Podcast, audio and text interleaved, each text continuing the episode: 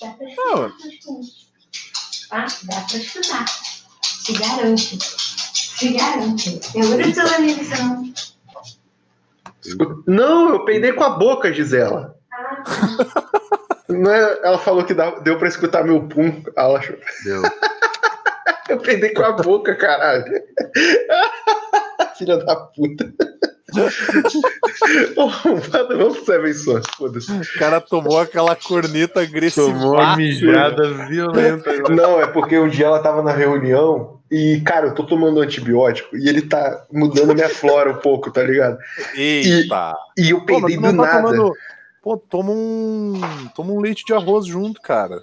É, falaram pra tomar algum probiótico também, cara. Mas, É, toma leite de arroz, que é, natu- é probiótico natural, cara. Pô. mas, cara, mas aí. Aí eu, tava estudando na mesa e ela tendo uma reunião perto, sabe? E, e do nada saiu. Só que ela. Aí sabe quando você vai olhar se alguém reparou? Eu olhei assim, ela tava normal. Falei, ai, graças a Deus.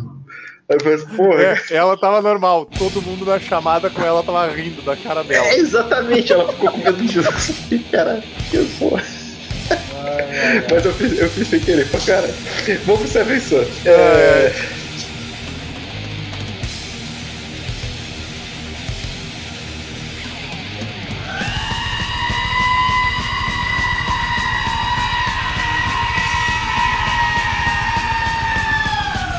É, moleque, é top. Então, voltamos com mais o Goldcast, o podcast do Pata Rachada. Meu nome é Danada, nunca mais vai ser Danada. E estou muito feliz que esse tema me fez pela primeira vez. Não estou tão feliz, não, mentira. Ninguém está muito feliz em 2020, não tem como falar isso. Mas esse tema fez pela primeira vez, eu reouvi alguma coisa que eu fiz e percebi que o Goldcast não é tão ruim assim, não, cara. Que eu reouvi a parte 1, porque eu achei que eu não sabia de que álbum era que era, né? E então viemos falar da parte 2 da discografia do Iron Maiden, que vai abranger quatro discos. Do Somewhere in Time ao Fear of the Dark. E é isso aí. Estou aqui com o retorno dos meus amigos que eu estava morrendo de saudade, Godoquinha do SUS, Only the Good I Young. o The Good da Young, Servini, And all the evil seem to live forever. Ah, vocês acharam que eu não sabia continuar esse refrão? ah, moleque. Essa é a minha música favorita do Seven Sun. Desculpa. E o retorno do nosso convidado querido, André Zotez. Como é que você tá, Zotez? Fala aí, galera. Boa noite. Up the Irons. Isso aí, é sempre bom estar aqui com vocês, cara. Tava esperando isso aí de novo. Então, a gente, como eu fa- falei, a gente veio falar da parte 2 da discografia do Iron Maiden. E, cara, antes de mais nada, a gente tem um recado a dar. Servini voltou. O que quer dizer, Servini? Eu vou participar do programa. E pararam de pagar o padrinho, Servini. Pararam de pagar o padrinho. Então, é só lembrar a galera aí. Não, não, não, não, não, não, não, não. Não é que pararam. É só porque estão pagando pouco. Se pagar mais, eu fico mais um tempo sem, sem aparecer. Cara, o Vini ele conseguiu a meta mais confortável pra qualquer pessoa na vida. Vai se fuder. Bombado. Grita aí, Vini. Toca a minha! É, bem, então. A Virou gente minha, vai. virou minha frase chavão essa agora, né? Boa. Cara, o Luiz até te sacaneou no- em algum programa aí, que eu sacaneei com isso. Você não ouve, né? Não, não ouve as coisas? Não, eu não escuto, só escuto.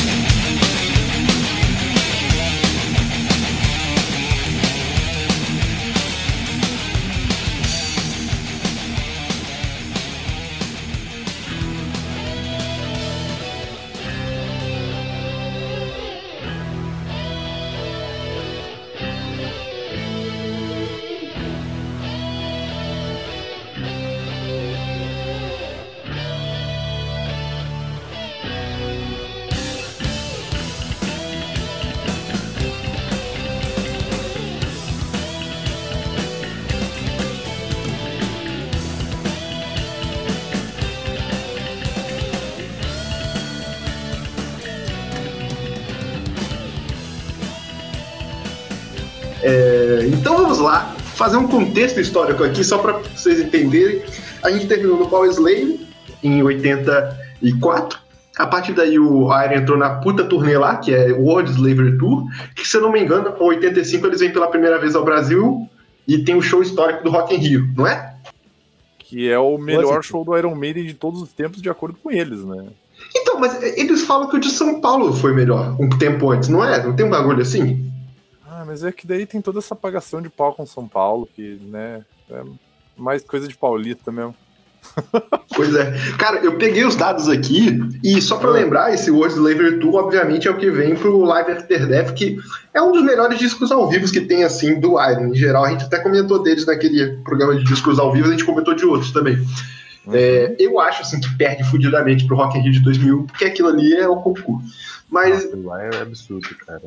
Mas, cara, a turnê, só pra vocês terem ideia do World Slavery Tour, eles fizeram 187 shows em 331 dias. É mais ou menos assim, dia sim, dia não, tá ligado?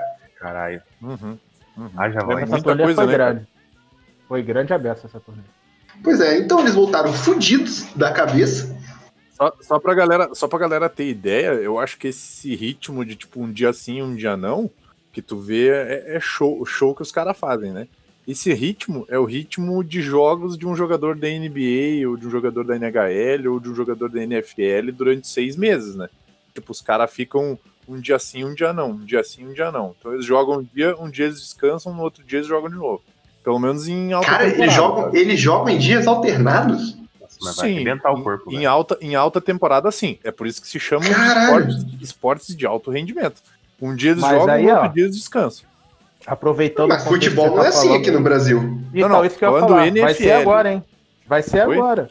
O futebol vai ser agora por causa da pandemia. Porque afinal merecido, você vai hein? ter pulmão pra jogar um só, né? Merecido, hein? É por isso que trocou a regra, cara. A regra era três substituições, agora são cinco. Caralho. Ô, Vai ter futebol quase todo dia. não vou entrar em coisa política, não, mas Flamengo só tá me decepcionando, hein, André? Desculpa. Flamengo Foi mal. não, hein? eu tô, Tristeza, eu hein? tô. Não, não. Tô bolado com essa diretoria também.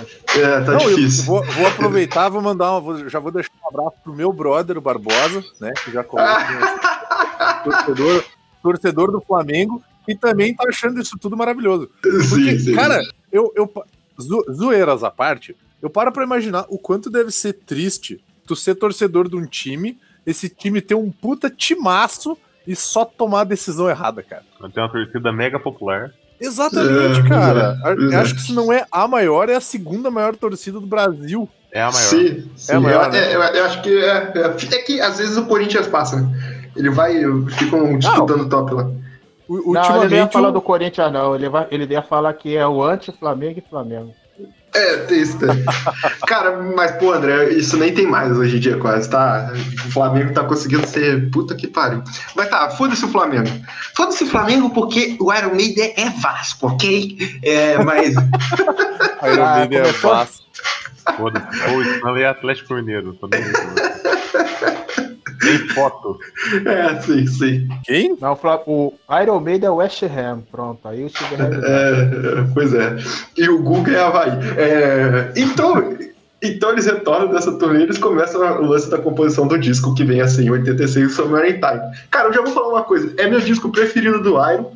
E eu, eu vou perguntar a vocês, na verdade. Vocês acham que ele é, é desconsiderado pelos fãs, pela banda ou pelos dois? Que eu acho que é um disco, disco meio desconsiderado da discografia. Eu, eu acho que ele é o disco mais subestimado do Iron Maiden. Porque quando tu fala em. Fala um disco massa do Iron Maiden, normalmente as pessoas falam, tipo, ah, pô, Power Slave.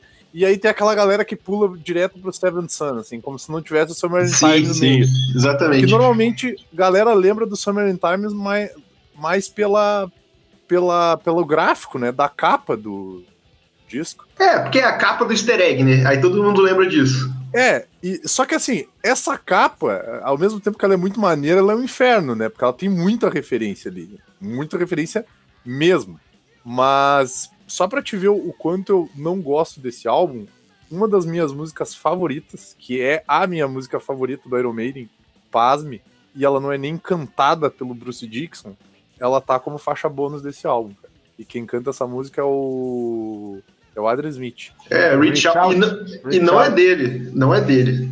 É, um, É- é na, um verdade, cover. é- na verdade é dele de um outro projeto, se eu não me engano. Sim, sim. Então, mas essa faixa bônus só foi ser lançada em 95. Sim, sim. Na verdade, eu, eu, acho, eu acho engraçado só porque o, o, o Bruce faz só no refrão, né? Só no refrão. é. Que ele canta reach, reach out no refrão. Mas eu, eu, por incrível que pareça, cara, eu curto a. Eu curto o vocal do Adrian Smith. Só que é aquela coisa, né? Eu peguei pra ouvir a carreira solo do Adrian Smith e aí eu mudei de ideia. Pra mim, a carreira solo do Aaron Smith é a carreira solo do Bruce, tá ligado?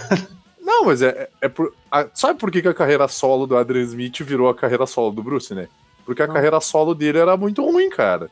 Mas aí, Tipo- mas a carreira solo do, do, do, do Adrian Smith com o Bruce só vem depois que o Bruce sai do Iron ainda. Não, não, não. É que assim, o primeiro, o Porque o, Adrian primeiro Smith cara saiu da carreira solo do Bruce é o Yannick Gersner. Não, não. Tanto que então, o, o Bruce leva ele de lá. é que o Bruce já tinha a carreira solo dele em andamento junto com o Iron Maiden, junto com o projeto dele. Só que o Adrian Smith, não sei se vocês lembram, mas o Adrian Smith falou assim: quero fazer minhas músicas. Tanto que Reach Out é um. é, é, se eu não me engano, era uma outra banda dele, um outro projeto, um rolê assim. Porque é por isso que é. é, por isso que é Não. Vini, mas, mas essa treta do Adrian Smith só vem acontecer depois do Seven Sun. Não, não, eu sei, eu sei.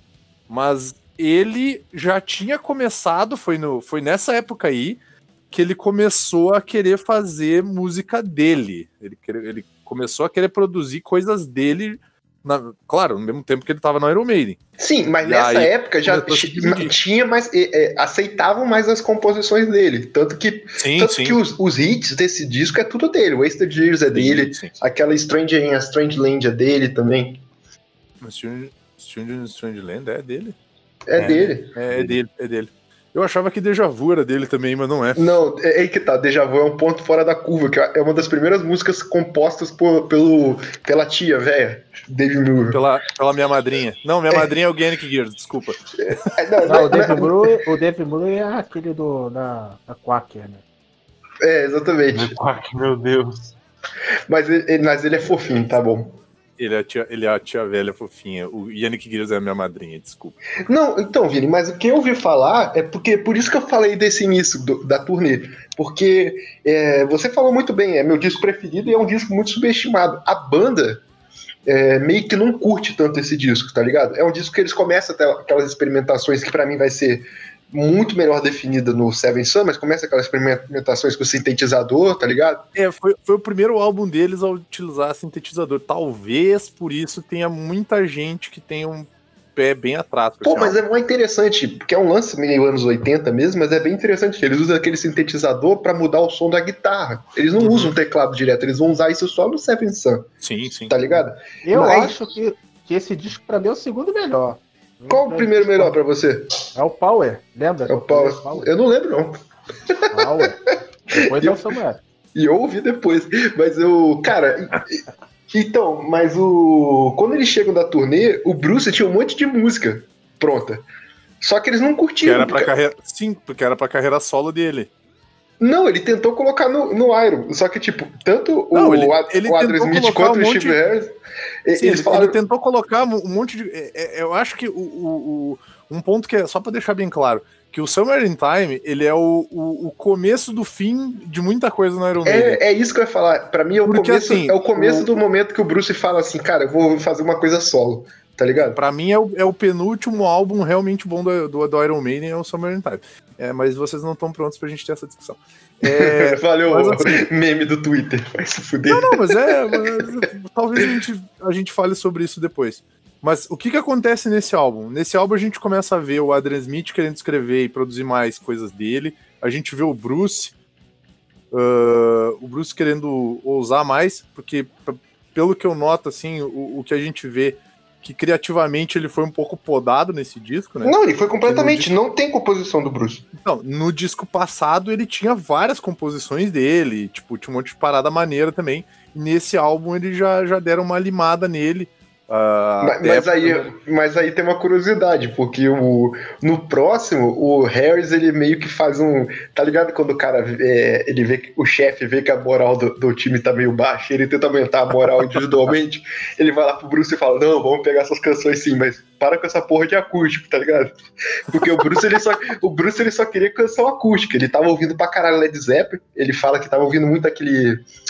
House of Holy, House of Holy do Led Zeppelin. House of Holy. Aham. E, e- e ele falou, cara, eu tava na pegada muito acústica, tá ligado? T- Não, é Physical Graffiti. Physical Graffiti, sei lá como é que fala. E ele, ele, ele fala que tava nessa pegada acústica, e eu acho que você, a gente dá pra reparar um pouco no, em alguns dos trabalhos do, do Bruce Dixon solo. Essa Uhum. pegada mais balada. Tanto que ele foge um pouco do metal do É, é início. que assim, o primeiro álbum. puxar, Hum, é, se você for pu- puxar mesmo realmente o Samuel, o Samuel tem um, um- um jeitinho meio hard também, mesmo, realmente. Eu É, acho ele mas- mais mas- pop, né? mas É, assim, isso. até, até o, o Bruce só lança um disco dele mesmo, um disco solo, nos anos 90, em 1990. Então a gente começa a ver que já aí já rolava, não sei se já rolava essas tretas, mas é, é que nem eu falei, sabe? Pra mim esse álbum é o álbum que começou a cada um querer meio que ir pra um lado, mesmo que não diretamente, sabe? Sim. porque nos próximos, nos próximos álbuns que a gente vai comentar, a gente já vai ver que tem mudanças significativas sim. Na, na formação da banda, né? Então, eu criei uma fanfic na minha cabeça. Que eu criei, tipo assim, o Bruce queria. Começou a se sentir meio desmotivado, assim, tá ligado? Aí eles lançam o disco. Cara, teve boa receptividade. eu, é, teve tudo bom, Pera, mas. qual a- disco que tu tá falando? O Samuel, eles lançam o Samuel, só que a Ah. banda fica meio assim, não curte tanto, tá ligado? E aí vem o Seven Sun, quando começa as composições, o Steve Harris vai lá e começa a agregar mais o Bruce, só que ao mesmo tempo esquece do Adrian Smith. Então, tipo, em vez de sair o Bruce, que era pra sair antes, sai o Adrian Smith, tá ligado? Depois, Caralho, é a fanfic que eu criei na minha cabeça. que novelão, cara. É, cara, é- a, a vida é um puta novelão. Mas aí, vocês também estão. Vocês falaram do lance do, sinta- do- da guitarra sintetizada, né? Lembrar também que nessa época aí, o, o, o Iron, além de inovar, o Judas quis fazer uma coisa parecida e não deu certo no Judas, né? No Não, Iron mas o Judas ficou ruim, porque o turbo, o turbo é ruim, né? É isso que eu tô falando, no Iron deu certo. Sim, Então, sim. Então, querendo ou não, o Samuel Time não, não foi assim. Não dá pra todo mundo só pensar, ah, não foi um disco legal, não sei o quê. Eu, particularmente, gosto, como falei. Então, assim, tem que ver esse lado também que o Iron Maiden fez uma coisa que foi inovadora. É, eu acho que tem as melhores composições do Iron, assim, em geral. Solo, com certeza. E, tipo. E, cara, é só que eu entendo um pouco de ser deixado de lado, porque é o mesmo ano, se eu não me engano, do Raining Blood e do Master of Puppets, tá ligado? Então, tipo, se você for pensar. Se você for pensar dentro dessa questão Não, de. eu não entendi. Porque são dois álbuns bem meia-boca, de duas bandas meia-boca e um disco do Iron Maiden, sabe? É, é, é verdade, é verdade, Vini, tem Meia boca razão. do Iron Maiden. Mas, mas, cara, eu acho, que, eu acho que foi meio que esquecido a partir disso. Então. Só que é estranho, porque eu não sei se vocês estão ligados, a própria banda ela tentou. é, ela não aconteceu. lançou. Sim, cara, a turnê promocional falam que tem um bootleg que roda aí. Falavam, né? Quando era VHS. Eu lembro disso quando eu era moleque. E tipo, que tinha um. É que fala, aprendi esses dias o significado certinho, mas do- dos shows da turnê, tá ligado? Que aquela turnê grande com o Ed inflado, que o Bruce e o Steve pulavam no Ed inflado lá do, da capa, Uhum. essas coisas, e depois ele- eles não lançaram nada promocional a partir disso, tá ligado? Eles meio que, eles, eles meio que foram deixando o disco cair em esquecimento. E, as- e eles tocavam, tipo, duas músicas, e logo assim essas duas músicas saíram do repertório, que é Wasted Years e Heaven Can Wait. E logo assim saíram do repertório também, as Uhum, duas músicas. uhum. Tanto que o foi 2013, voltou com Samuel Back in Time, e a grande coisa é que eles começaram a incluir é, mus- é, músicas desse disco. Foi a grande Sim, diferença, assim. Cara, É, eles e começaram a tocar o Samuel Years Time. é- Wasted Years é o The Trooper desse álbum, né, cara? Sim, é, Heaven Can Wait ainda até demorou um pouco pra sair mais, tá? A Wasted Uhum. Years saiu antes, mas Heaven Can Wait até na época do Blaze tinha. é, é, porque tinha aquela, aquela brincadeira de geral subir no palco, o bagulho assim. Ah, eu acho que tô ligado. Aí, e só pra complementar a tua informação dos discos aí, Denada, eu, eu dei uma reconferida que eu tava quase na dúvida, conferi aqui, sa- tinha saído o Pixels também, cara, no Megadeth. Então, e cara, aí eu, eu vi uma entrevista deles, a Strange and a Strangeland, que foi por sinal single, que tem videoclipes, essas coisas. Eu lembro da entrevista quando foi esse Somewhere Back in Time, eles falando que eles estavam pensando em tocar, que eles nunca tocaram essa música ao vivo, tá ligado? Porra, é, é muito louco isso, cara. Mas eu não, eu não sei como é que eu não sei como é que funciona essa questão de, de, de- de produção pra turnê e tudo mais. Mas fica uma vibe meio. Faltou, né? É, é, é- é, talvez Tipo, seja. Sabe seja quando por- alguém olha pra ti e fala, seja melhor, eles foram lá e não foram. É, talvez, talvez seja porque eles voltaram de uma turnê que foi histórica, né? E não conseguiram. Não, mas se É. parar pra analisar no contexto, cara, até, até assim, porque tem muita gente que faz comparação, né? Tipo, bah, Powers, a, a turnê do Power Slave foi uma puta turnê, puta que pariu. Mas não tem nem o que comparar, cara, porque não tem material, né, bicho? Então, tipo assim, a- Pois é. essa eles- turnê do Summer in Time foi tipo assim, a Somewhere in Whatever, porque não tem. Whatever in Time, sei lá. Samuel em todos os outros discos anteriores. É. Pois é. Pois é. Quais, quais são. Vocês têm algum destaque que vocês gostariam de fazer nesse disco? Putz, E o que eu falei, os solos. Eu gosto muito dos solos. Os solos são bravos. Uhum. Eu gosto da pegada pop desse disco. Aí, aí eu falo pegada pop, beleza. Aí tem um- uma quebra aí e tem uma, um épico enorme que é Ale- Alexander the Great, que eu amo essa música. Eu acho essa música incrível, cara. Pois, pois é, É, cara, eu maneiro. curto, eu curto pra caramba essa música. Tipo, ela é uma das músicas mais longas das boas, né? Porque, né, tem aquele álbum lento com as Ah, eu lembrei de outro bagulho horrível. É, sim, sim. Mas eu acho essa música uma maneira, cara. Eu acho muito bala essa Sim, música. e eu É, acho foda bala- dessa, dessa música porque a letra. Ela é uma letra difícil, que é uma letra histórica, mas ela não é composta pra ser, tipo, lírica, assim, aquela fala lírica bonita, sabe? Não, ela é tipo, Aham. ela é tipo livro de história mesmo, tá ligado? Tipo, Uhum. é, é, é muito massa isso, cara. Ela é vai contando historinha, né? É, exatamente, exatamente. Cara, ô, ô Vini, você me lembrou de uma coisa. Esse álbum é tão subestimado que eu vi uma lista aqui em algum site, eu nem salvei o link, foda-se. Cara, ele colocou esse disco atrás do Book of Souls, cara. Você tá maluco, cara. caralho. É, porra, vai se fuder. Nossa, é maluco. Aí, aí isso eu já acho maldade já. Você tá É, maluco. não, não. E, e você, Godoquinha, fala seu destaque. Cara, eu acho que o meu destaque é, é- é a única música que eu acho que sobreviveu, que é Wasted Years, cara. Essa música é linda. Sim. Linda, linda, linda. Ela é uma Essa pegadinha pop, assim, é uma, é música que você consegue vender ela na, no rádio. Sim, pra mim é a música mais pop do Iron Maiden. Mas eu acho que essa música, além de ela é bonita e tal, eu gosto muito de escutar ela quando eu tô precisando ter um, sabe, um, um pouco de positividade, cara. Eu gosto Uhum. dela disso. Ela dá um ânimo, dá um gás. cara. Mesmo que na letra fale pra não perder o tempo vendo esses anos perdidos aí, né? Tudo bem. Mas é um ensinamento também, né? sim, sim, Não sim. deixa de ser, pô. E você, passado, Vini?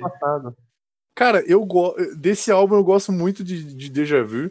Eu acho uma puta de uma música, porque ela. Eu, eu nunca vi ela ao vivo. Nunca vi ela ao vivo, tipo assim, de vídeo deles tocando ela ao vivo, que nem tu falou assim, ah, eles nunca tocaram essa música ao vivo. É, esse bobear eles nunca tocaram essa também. Então, assim, eu acho que ia ser maneiro se eles fizessem uma turnê só de inéditas ao vivo. Ia ser do caralho, tá ligado? Ia, ia ser foda. Ia ser foda demais. Você Eu só acho- da choradeira, cara. Todo mundo ia Nossa sair reclamando senhora. que não tocou. Não, tal. não, lembra que eu falei? Eu já tinha comentado isso no outro podcast. Tá ligado o fã de verdade, que é aquele cara que bah, eu curto essa aqui, ó. Que é aquela que ninguém lembra, tá ligado? Essa é uma daquelas. Ia ser um show pra essa galera, cara. O Iron é uma das pouquíssimas bandas no mundo que tem essa capacidade. Eles conseguem fazer um show só de. Tá Claro, ligado? De consegue. de boa. De boa. Eu acho, eu acho muito maneira essa música, Deja Vu, e eu acho muito maneira a, a Gita em Sea of Madness. Sim, Sea of Sea of Madness é é, é incrível. Smith, né? Sim, sim, sim. Mas eu acho a, a, guita nela muito maneira, aquela cavalgadinha, aquela do pen, perererem, sabe? Eu acho muito, muito maneira aquela guita. Eu, eu acho que a Sea of Madness é uma das músicas que o Bruce Dixon tá mais cantando, assim, em geral. Uhum. Cara, a, vo- a Sim, voz sim. dele tá. A voz dele sobe igual uma loucura, cara. Você tá maluco. Filha Tem, da puta tem tá um cantando eco, muito. tem um ecozinho também que eu acho que fica legal, Sim. cara. Sim, repete o que você acabou de falar. Oi? Ecozinho, fala três vezes rápido, vai. É o último disco do Adrian, né? Não, Não? não. Do último Não. é o, é o próximo. Ah, tá. É que nem, é que nem eu falei, cara. A, a, a Iron Ma- o Iron Maiden com a sua forma. Não precisa ser a formação. É, é que é a formação clássica, na verdade, do Iron Maiden. sim. É essa formação. É a do. É a do. É a do The Trooper, né? A do, do Peace of Mind, até o Seven Son. Porque Uhum. Sim. o. Por mais, por mais que o Clive Burr seja um puta de um batera, né? Sim, E que eu ele adorava. Não, e a, a formação clássica do Iron Maiden é essa, é com o Nico McBrain, assim, tipo, é, não, não, Parece não, que ele se adianta. encaixou mais em personalidade com a banda também, né? Eu acho que sim, cara, eu acho que sim. É, eu vou falar uma coisa horrível, mas é pela dificuldade do Clive Burner. Eu acho que é mais isso, né? Tá ah, é claro, porque quando tu tem, ah, né, quando tu tem ela, fica meio difícil tocar bateria. Não, Mas- ele não tem ela, não. Ele, ele é esquizofrênico. Não, não, ele Não, teve outra ele coisa, tem- ele teve uma doença degenerativa. Ele já morreu, gente. Tem ela, gente. Cara, é, é porque eu lembrava da minha tia. E ele tinha a cara da minha tia. Ele era esquizofrênico. Caralho, Denada, porra, eu- se eu pareço teu cachorro, eu vou ter a mesma doença que teu cachorro. cara. não, mas é, cara, Ele tinha esclerose lateral amiotrófica, cara. cara, eu acho que não tinha, não, mas tudo bem. Eu vou, eu vou, eu não consigo, con- eu vou tentar conferir agora. Mas vai falando, vai falando. Esclerose múltipla ele tinha. Esclerose múltipla, é porque a, a Só lateral errei esclerose. Porque a lateral amiotrófica a pessoa dura assim um ano, sabe? É muito, É, muito a múltipla é melhor, entre aspas. é mais lenta. É mais lenta. Pô, aonde aonde eu vi que ele tinha o. Tá, tudo bem. Tu deve ter criado uma, uma Fanfic na minha cabeça. fanfic na tua cabeça onde ele e a tua tia são brothers. E aí ele ensinava a tua tia a tocar bateria e tal. Pô, seria top demais. É, é, cara, Pô, com cer- Caralho, cara. me, me conhecendo, na moral, eu com certeza já sonhei. tia pegou o Clive Burr, cara. Cara, eu, eu, com cer- eu, eu com certeza já sonhei isso, me conhecendo. Sinal de saudade, tia. Cara, imagina uma banda de tia velha, tá ligado? Olha Tipo, que maneiro, cara. A gente criou uma memória falsa maneira da tua tia pegando o Clive Burr e ele sendo brothers. É, cara, é porque o rosto deles é muito parecido dos dois. Eu juro, eu juro. Cara, a minha mãe, a minha mãe tinha o cabelo do Eric Martin, cara. Toda vez que eu vejo aquela porra do Mr. Big, eu passo. Caralho, esse cabelo cabelo da do minha Tony mãe. Martin, né, Eugênio? Tipo, porra. Tá ligado? Tem uma. Cara, é muito ontem. foda. Tá ligado aquelas fotos de aniversário de um aninho? Tá assim, tá a minha mãe me segurando no colo e o cabelo dela é igual ao cabelo Eric Isso, não, cara. mas, cara, mas é, cara, eu acho que todo mundo da nossa faixa etária, quando tem foto de, de criança, tá ligado? A, a mãe tá sempre com um mullet meio estranho ali atrás. Agressivaço, É, né? Exatamente. É um negócio aqui sim que você tem que ver com cuidado, porque você pode tomar um susto, tá ligado? Vocês daqui a pouco vão fazer um podcast sobre isso, cara. Cara, é isso aí. Você tá, você tá acostumado, Zotês? Fica tranquilo. Seria- Não, Seria- não, seria eu um tô só bom momento. imaginando. Imaginando um programa só vocês discutindo sobre isso, cara. Eu consigo. Eu- cara, eu, eu consigo Inclusive, falar inclusive, tem muito mais potencial do que ficar falando de Iron Maiden aqui, ó. essa bandinha aí. Bandinha mequetrefe. É, cara, antes de passar pro Seven Son, eu só notei uma coisa que eu achei interessante, que mesmo com todos os problemas que a gente falou aí, é o primeiro a ganhar dobro platina. Sério? E tem uma outra Sim. coisa que eu esqueci de Platina falar é um também. milhão de vendidos, não é? Ou é 100 mil? Acho que é um milhão, cara. Eu Não é acho um que milhão? 100 mil, hein? É, 100 mil? Aí. Um milhão é muita coisa, gente. é, é um milhão, é muita coisa. Michael Jackson conseguiu isso, sabe? É eu lembrei verdade. uma outra parada que eu não falei, que, que quando vocês falaram da parte gráfica, cara, eu acho que desse. Hum. Pra tu ver, essa parte gráfica do Summer Time é de tal maneira que, se eu não me engano, acho que foi o único disco do Iron que eu tive duas camisas. Sim, sim. Eu tenho o LP, cara. Summer Time, Eu acho, a do eu Summer acho que. Time e da Strange da Strange Land. Aham. Eu, Sim, acho, eu sim. acho que é o, é o disco do Iron Maiden. É, é a, é a capa mais, sim, digamos assim, a- ao contrário das músicas, né? É a capa mais lembrada, justamente por ter Sim, sim. trocentas sim. mil referências. Tipo, sei lá, tem o bar onde os caras começaram a tocar. Não, Tem- cara, tem páginas. Eu, eu vou colocar o link aí, a gente não vai citar as referências aqui. Mas Unidos, muita é- coisa ali, muita coisa. nos É muita, muita. platina é um milhão mesmo, cara. É? Então eles venderam 2 milhões, cara. Nos Estados Caralho. Unidos, eu tô Eu- no Reino Unido aqui. Nossa, foda. No foda. Reino- não, no Reino Cara- Unido platina é 300 mil. É porque varia de, de país a país, tá ligado? Ah, não Mas hoje não. em dia que não, não conta isso aí, conta é download, tá? E play de música do Spotify, tá? É, acabou isso tudo. Depois, quando eu descobri quanto download dá pra, pro artista, meu Deus. Cara, na É Islândia. triste, né? na, na Islândia, disco de platina são 5 mil discos, cara, vendidos. Porque tem Caralho, pouca 10 mil, gente. 10 mil. Então, é, se você der 5 mil É discos, quê? todo mundo Onde já é viu, tá 5 mil ligado? discos? Na Islândia. Na Islândia. Caraca. Se você vender 5 mil discos. platina. Na Islândia. Você vende 5 Pô, mil mas- discos na Islândia, todo mundo ouviu, né? Todo mundo Na ouviu. Islândia, né? quem ganha, Na- quem na ganha Bulgária. é a Bjork, né? É a Bjork que ganha na Islândia. Pô. Aham. Cara, na Bulgária, disco de platina são 2 mil discos vendidos. Cara, mas quem é que vai querer fazer. Quem é que vai querer fazer sucesso na Bulgária, cara? E na Hungria, meu? Só tem fascista lá, meu. Vamos ferrar esses caras, bicho. Valeu. Tô generalizando sim, tá? Vini, Vini falando do Brasil. Você tá fudido, meu filho. tá diretamente do Brasil. É, é, cara, o que que você. O, ah, o que que eu ia falar? Como é- Ah, sim. O- Essa capa, cara, é. É muito boa colocar aí o, o- a- a- todas as referências, mas eu queria fazer uma provocação que eu já fiz. Já briguei com o Vini por isso. Eu também quero a tatuagem da assinatura dele, Vini. Eu sei que você tem. Eu vou fazer em mim também. Eu, eu vou Derek fazer esse. Sim, exatamente. Mas vocês concordam comigo que ele é um bom desenhista de arte sequencial, mas não é um bom desenhista para capa? É porque a gente tem um carinho sobre o Iron Maiden, é por isso? Não, não. É, é- é- é assim, ó. Eu acho que o, o Derek Riggs ele entra naquela categoria de que, tipo assim, é uma merda que eu gosto. Sabe? Tipo assim, pode estar ruim, mas eu gosto do Eu, cara. eu não acho ele uma merda, porque no Summer in Time a gente consegue ver que ele tem um. Falando aqui como é, amante de quadrinho, que eu sei que vocês são também. Sim, Mas- sim. Mas ele tem, ele tem uma dinâmica boa, tá ligado? Tipo, o Sim, Alex, sim. o Alex Royce não tem aquela dinâmica dele. A dinâmica do Alex Royce é horrível. É, é parado. A dinâmica do Alex Ross é dinâmica nenhuma, é, é duro. É por isso que ele faz pose, né? Ele não faz paisagem, ele faz pose. Essa pose, é. Exatamente, mas, mas aí eu vejo essa capa e eu estudando, eu fui ver que lá no Fear of the Dark foi a primeira capa sem o Derek Riggs. E porra, cara, a qualidade, a qualidade do desenho, tipo, sobe lá em cima, tá ligado?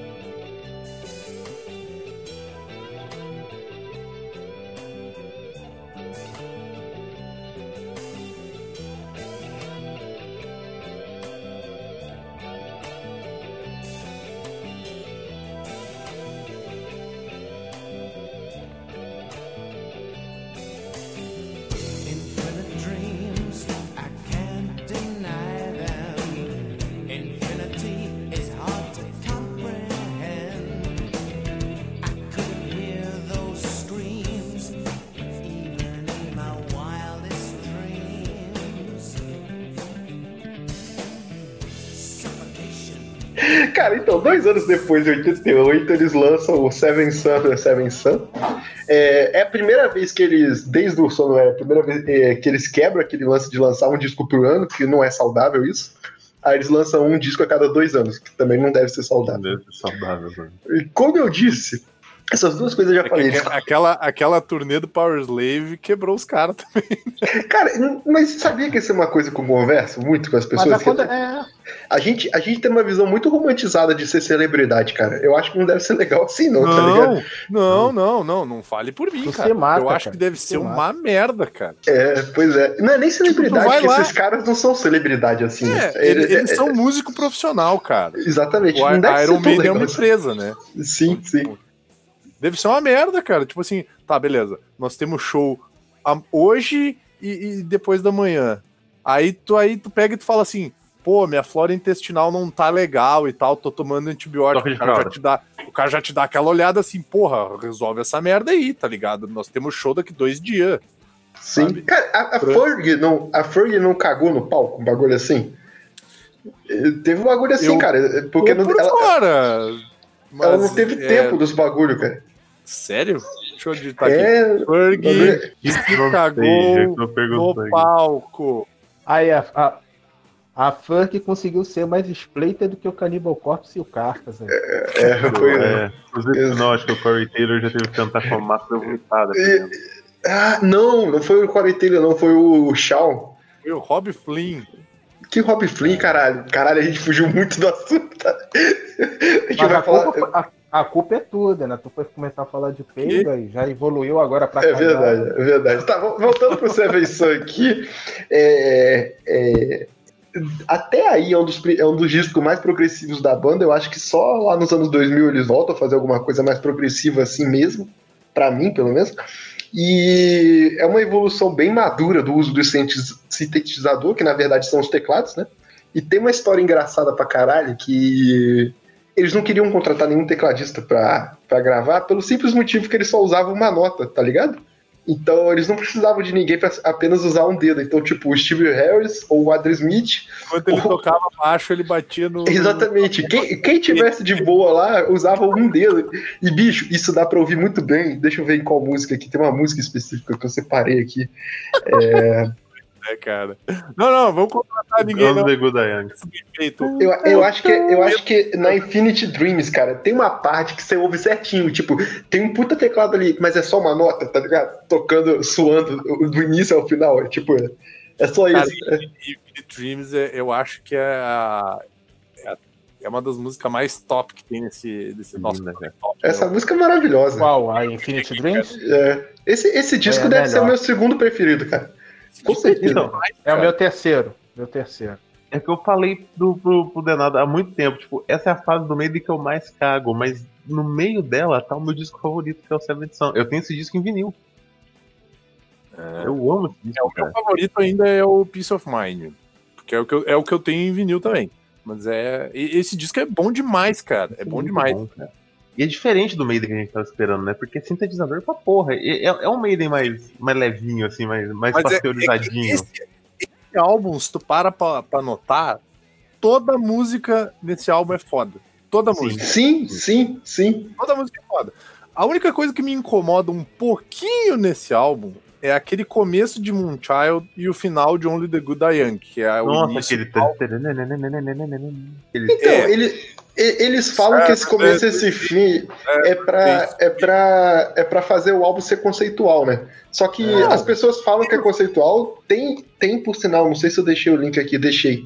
é, um cara que descreve as letras, essas coisas. É maneiro esse post do cara. Eu vou postar aí no negócio. Mas Maneiro, mas eu achei uma merda. Eu gosto, cara. Eu gosto desse comecinho do Eu estilo pego e bardo. eu edito as músicas. Não, mas o que, o que eu ia falar é que o próprio Harris, não sei se foi o Harris ou o Dixon, eles falam que, tipo, ele é meio conceitual, tipo, eles não conseguem fechar a ideia. Eles falam, Sim, sim. não é um. Não é tipo os discos do Savatage, tá ligado? Que, tipo, é um livro essa porra. Não, não é tipo. É tipo. É meio conceitual. Eles têm a ideia, que é a partir do livro lá do. Do Seven Son do Orson Scott. E na verdade, essa ideia não é uma puta ideia que o Harry sempre teve, não. Ele, que, ele queria o novo eh, começar a compor pro novo disco, tá ligado? Aí eh, ele percebeu que era o sétimo disco e ele viu essa, essa, essa- esse título. Ele Seven Sun. Ele falou, tá, vou ler isso aí, vou ver qual é e vou tentar escrever sobre, tá ligado? E aí ele. Uma Aí ele, aí ele- sim, aí ele liga lá pro Dixon e fala, pô, amigo, vamos, vamos compor junto, que o Dixon tava meio tristinho, que eu falei, tá ligado? E, bicho, tem entrevista do Dixon falando isso. Tipo, eu tava bem triste mesmo, mas aí o cara me ligou, né, e tal. Tipo, cara, o Harris é muito, tipo, em- empresário arrombado, tá ligado? Tipo, é se fuder, velho. Vagas arrombadas, venha cantar na minha banda top. Exatamente, arrombado, caralho, filho da puta. Aí, aí eles começam a compor, tá ligado? Tanto que o, o Dixon, se eu não me engano, uma das primeiras músicas que ele vem é com quem é Play with Madness. Que ia ter outro título, outra coisa. Eu acho que é- era uma coisa que ele tava pensando pra carreira solo, tá ligado? Aí junta o, tanto o Adrian Smith quanto o Steve Harris pra completar a música. É, Resumindo, eles meteram todo mundo na. Sim. Todo mundo na música pra. O Bruce fala minha música, o Harris faz igual o Pernalonga socialista. Nossa música. Nossa, Vocês estão ligados que no meio de Can I Play with Madness tem uma quebrada assim? Tá ligado?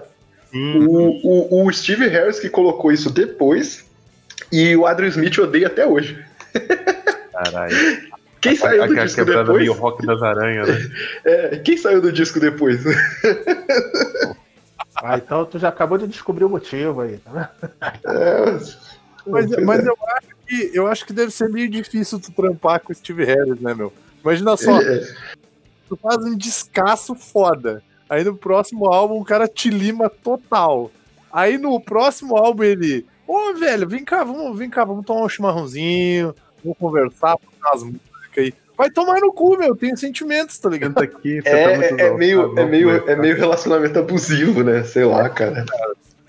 total. Maluco arrombado pra caralho.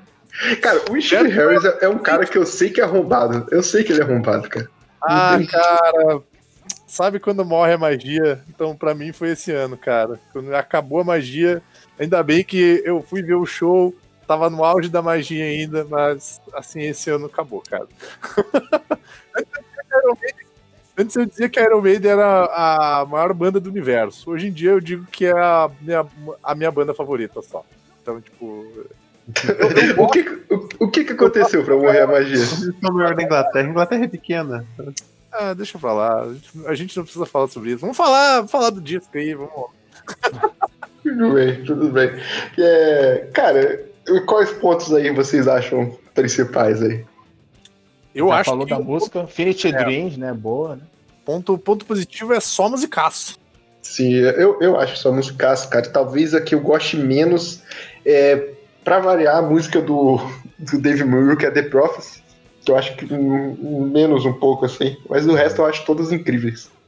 Cara, a maioria das, das músicas, a maioria não, mas tipo, Can I Play With Madness, The Evil Dead Man Do nem tanto, Only Good I Am que eu, que eu gosto, elas são meio, tipo, pé na parte soco na cara, elas já começam correndo assim na, na, na tua cara.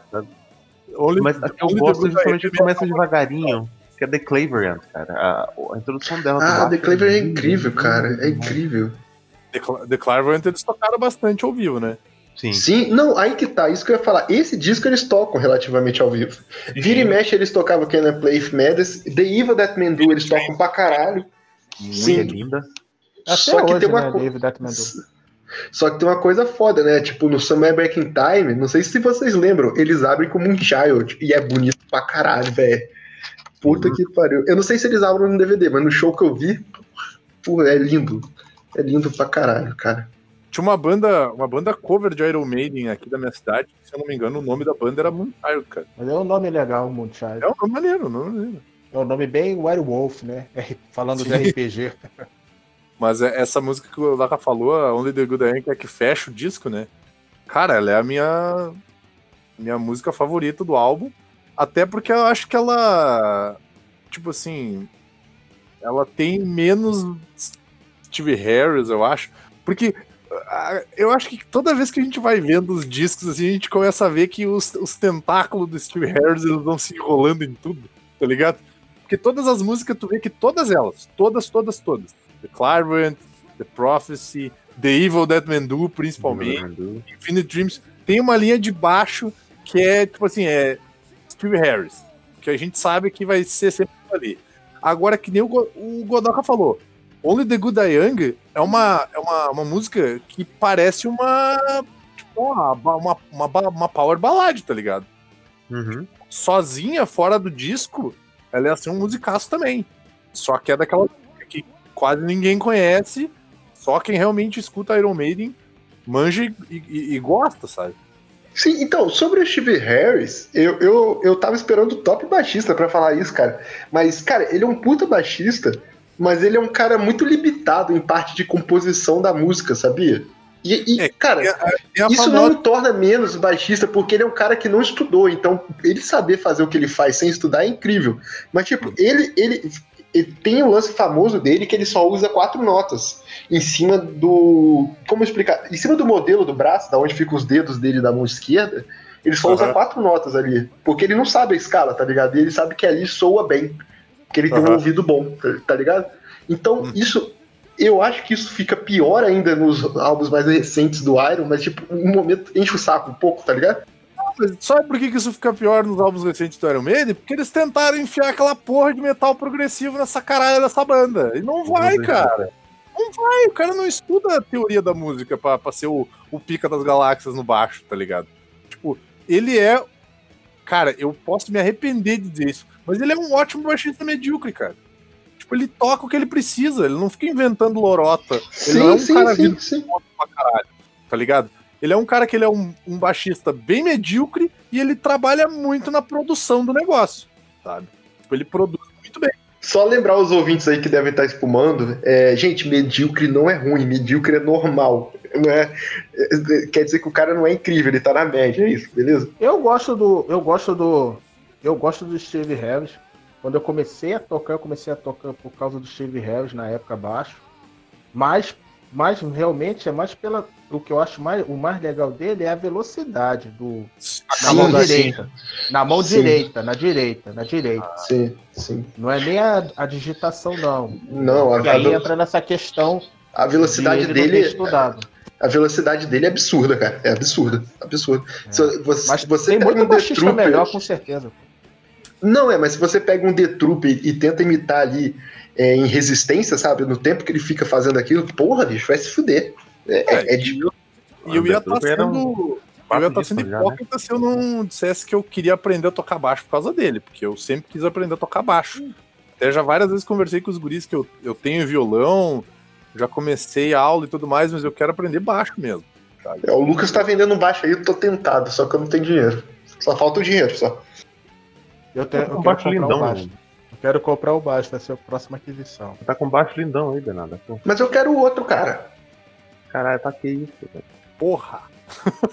Eu tenho um baixo, nem sei qual eu tenho, imagina comprar outro. Baixo saiu lindo na foto. Uh, eu quero mais O, um. ca- o cara do cover, o cara do, do, do Iron Cover que eu fui, cara, é, tinha um baixo igual o meu. Eu fiquei, ah, legal, eu- igual o meu baixo, diferença é que ele sabe tocar. Eu, só, eu, eu vou te dar aula online, ô Kodoka. Só marcar. Show, show. Aí o Vini pega também, a gente faz um. Mentira, o Vini eu vou ficar brigando, tem que dar aula separado pro Vini. Não dá. Cara, eu tenho uma curiosidade muito idiota pra falar. Mas eu vou perguntar pra vocês primeiro. Na, na capa do Seven Sun, o que que o Ed tá segurando? Putz, eu li já a pauta, então não, não tem graça. Não, mas eu já sabia. Antes de eu ler a pauta, eu sabia. Claro, Tem eu tô- gente, eu não sabia? sabia? que tinha gente que pensava que era era coração. estômago. Isso eu não sabia, cara. Não, Tem cara, gente que aqui- pensa que é um coração? Aquilo pra mim sempre foi um coração. Nunca tinha parado pra pensar que era um útero aquilo, cara. Aquilo pra mim, uma época era um estômago, depois virou uma placentinha, tá ligado? É, pois é, cara. intestino, um rolê assim, sei lá. Porra, pra mim Não, aquilo era e dá muito coração, cara. Tem um, tem o bebezinho ali dentro tentando sair. Sim, não, mas é pior. Eu achava que era o bebê dentro de um coração. Caralho. Caralho. Que errado, bicho. É isso aí. Vocês têm mais coisa a falar do, do Seven Sun? Eu acho que não. Ah, eu acho que esse é, é o último álbum do Adrian Smith, né? Sim. E eu, pra mim, pra mim, assim, ó. Mas o Adrian Smith não sai logo depois, né? porque eu vou entrar agora.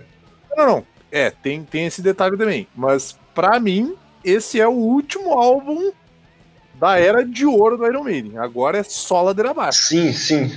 Só. Não, Sim, não, é, não é só ladeira abaixo. É, Não, não tem é coisa abaixo boa. só não. Não é só ladeira abaixo, não. Tem Não, coisa é o, boa. melhor, é, o, é o último álbum bom da era, da era clássica, é o Seven Sim. É, é o último álbum da era, a era. A era de ouro do Iron Maiden acaba nesse álbum. É, não, com certeza, mas é só ladeira abaixo. O amigo quer também ser muito drástico nas coisas. Às vezes pode ter um tropecinho ali no meio do caminho, mas é complicado. É, a gente vai falar desses tropecinhos depois. Mas então tá.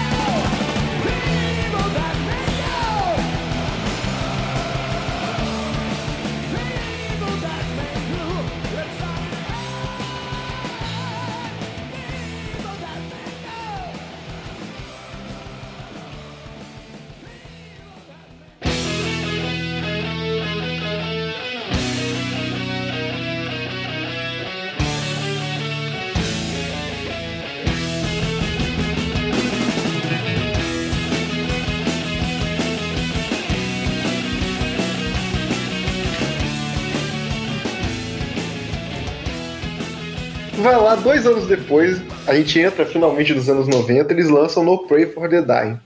Que. Vamos começar. Adrian Smith saiu na pré-produção, ele fala que não estava gostando a linha de música que estava lançando.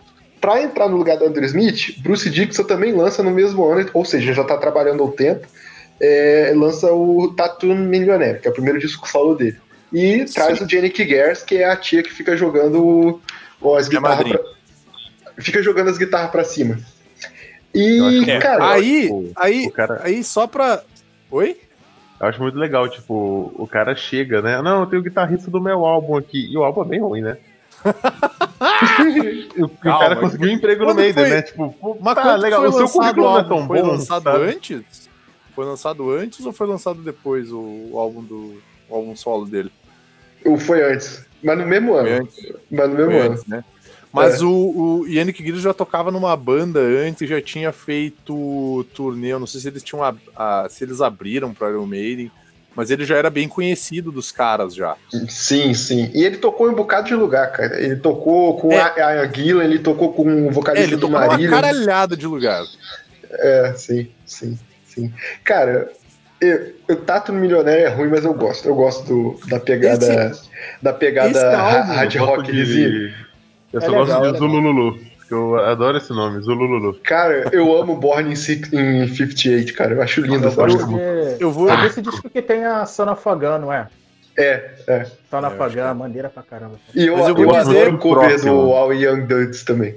Mas Ah, eu vou esse dizer é pra vocês que é, esse, esse disco, que né, foi a, a saída do a saída do Adrian Smith, pra mim ele fica nítido a importância do Adrian Smith na banda, como guitarrista. E, e como a dupla Adrian Smith e Dave Murray é importante.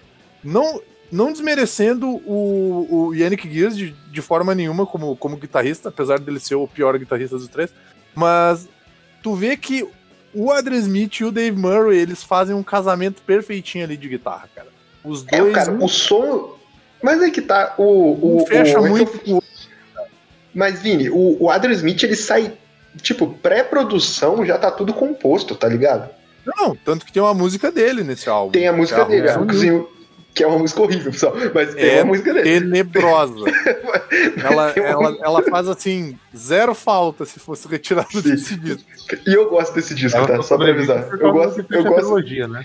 É, mas é que esse álbum, ele é, ele é o quê? Esse álbum, ele é restolho do Adrian Smith, restolho da carreira solo do, do Bruce Dixon, porque Bring Your Daughter to the Slaughter era pra entrar na trilha sonora do filme do Freddy Krueger, e aí Do Hora não do gostaram, 5. É. ele pegou e falou assim, vou botar no disco do Iron Maiden. Não, não, não, não, não foi assim. O, Foi era, sim que eu tava era- lá, tava lá. era, era pra entrar. Não, é porque, é porque tem, tem um relacionamento. Tem um relacionamento abusivo aí, cara. Ah, era, tá. era pra entrar. Aí o Steve Harris viu e falou: Nossa, maneiro essa música que você compôs pro seu álbum solo. Por que não colocar aqui no Pô, Iron Maiden? Esquece dessas botar... Não, não põe no teu álbum, não, põe no nosso.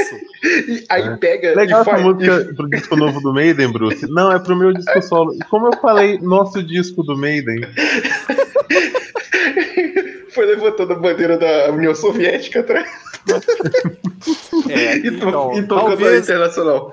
Talvez essa, essa vibe meio anticomunista tenha colaborado pra morte da magia do Iron Maiden. É, talvez, talvez. É, mas, cara, o. Essa Brigadora até virou single depois, é uma das músicas com clipe. É muito Aham. bom, eu, eu amo essa música. E eu gosto de verdade desse disco, cara. Eu acho ele um bom disco, assim. Eu acho ele um disco bem subestimado, mas eu realmente acho que é um do- dos discos bons do Iron Maiden, ele é um dos mais fraquinhos, assim. Sim, cara, é, é que- é que, eu, é que eu faço assim um parâmetro na minha cabeça. Se eu tivesse composto algumas dessas músicas, tipo, eu não queria ter composto Public Enema Number One ou Eu adoro Public Essa Enema pra Number mim é a música, é a música predileta desse disco. A Ah, eu, eu acho ela ruimzona. É, eu acho, eu, eu não sei se, se tu concorda comigo, mas eu acho que essa música ela era perfeita pra abrir o disco. Porque essa Seria entradinha que ela também. tem, essa guitarra. É, sim. Até, até ela o Gun tem- eu, eu gosto dela, mas ela, ela tem um início muito pra baixo. E eu tenho mais umas coisas pra falar desse disco aí. Manda brasa, vai lá. Então, esse daí foi engraçado que foi. Não, não foi a primeira coisa que eu escutei do Iron, mas foi o primeiro CD que eu tive do Iron. CD. E. se no- Calma aí, rapidinho. Sabe por que o primeiro CD que você teve? Em que ano você teve, mais ou menos, André? Isso aí, não, não, mas já, já, já foi demorado. Foi em 95. Não, tudo bem, sabe porque é o CD que é o CD, se não foi no lançamento, é o CD que empacou na loja de CD. É, CD que sobrava. aham. exatamente. É porque, porque é um dos primeiros CDs do Iron que eu tive também. É o E- que eu, eu tive também. É, Tem. Você exatamente. chega, em, você chega em, Ó. em loja de música, era esse disco, Diablos em Música do Slayer. Exato. Nossa senhora, eu tenho os dois. Exato, exato, exato. Era o Não. e do Sening tinha o Some Kind of Monster, que era a trilha sonora do documentário. Cara, e eu ganhei, e, e eu ganhei o CD do. No Prayer junto com o Rollback do Sepultura, que era outro CD que encalhava pra caralho. Isso aí. Caralho. Pô, tá aí um bom tema pra podcast, né? É o restolho de loja de, de disco, né, cara? É, Cara, A xepa, a xepa do CD, né? A Xepa do xepa Metal. CD, caralho. Ou Diabos, Diabos e Música era Música. muito, cara. Diablos e. Música no Prayer for the Dying, sem Tenger. Cara, eu tive os três, O, cara. O quarto Risk também. O Risk aparecia Cara, pra o. Risk do Megadeth, cara, eu adoro o Risk do cara? Megadeth. Para, para. porra. Vamos parar, vamos parar, vamos parar. Vai, continua, André. Desculpa. Não, pera aí, deixa o André terminar. A gente, a gente contou Não. ele. Não, e a, a outra coisa que eu ia falar, que acho que vocês vão gostar também, aí eu vou entrar numa parte mais técnica, é que o, o Bruce Dix realmente, eu vi um pouquinho da pauta do, do, do Denada, né? Não pode falar, João. Não, É, nem, nem existe. que o Tá Bruce nada. Dixon muda, muda o vocal. Mas sabe por que, que eu acho que ele muda o vocal? Porque Hum. o que, que saiu desse ano aí, desse mesmo ano de 90? Que foi um disco que mudou quase tudo. É o Cowboy? Ninguém lembra? Ninguém lembra? Não, o que mudou o jeito de, das bandas fazerem as músicas. Não tem influenciou ideia. uma década Ah, toda. tá. Eu, eu, eu Nirvana. Painkiller? Não, Painkiller. Painkiller. Ah, tá. Painkiller, cara. Esse eu tive também, hein? Painkiller. foi, uma, foi uma boa aquisição. Então eu acho que já foi um, um pouquinho de influência aí, entendeu?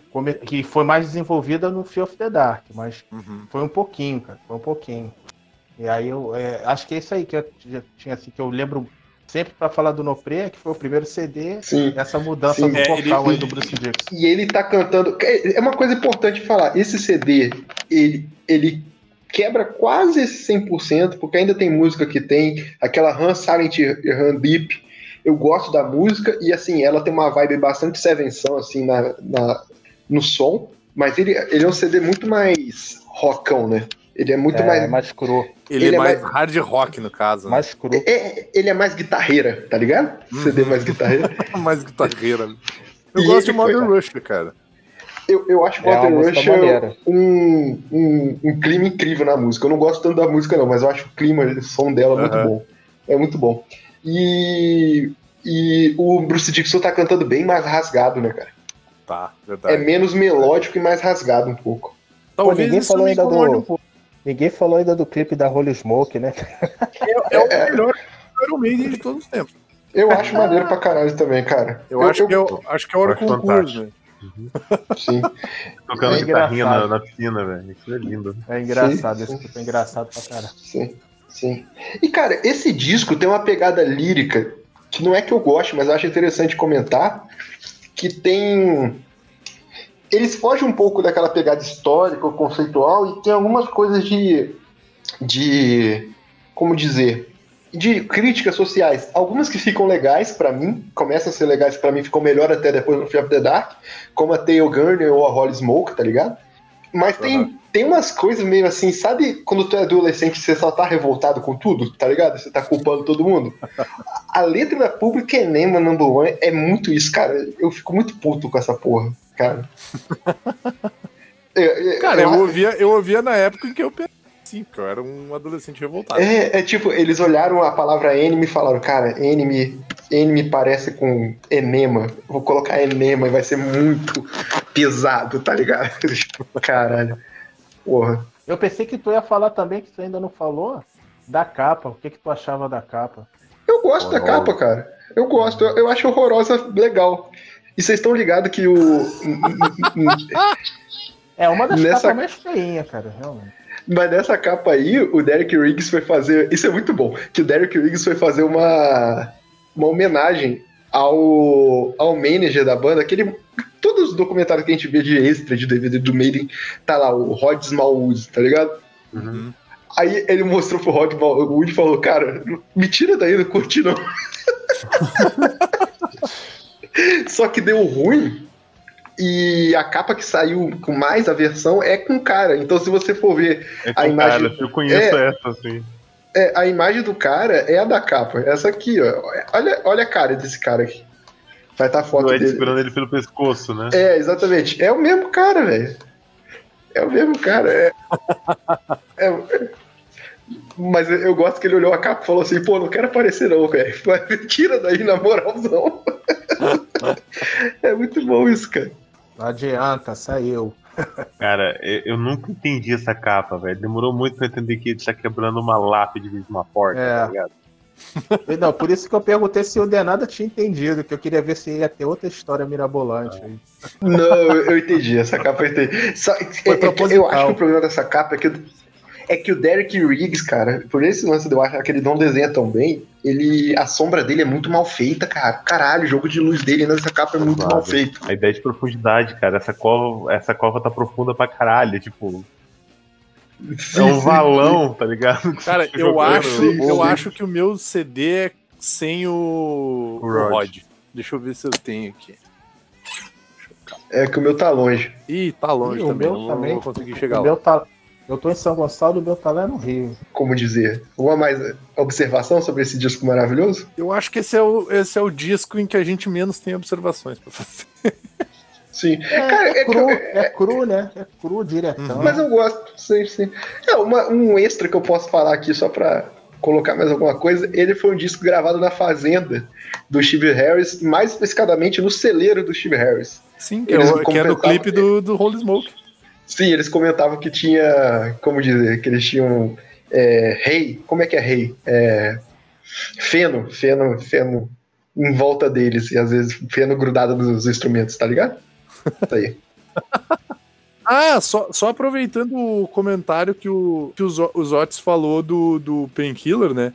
O Painkiller ele saiu depois desse álbum, e é por isso que eu acho que talvez o Painkiller tenha influenciado mais o, o, The- o Fear of the Dark do que esse álbum, cara.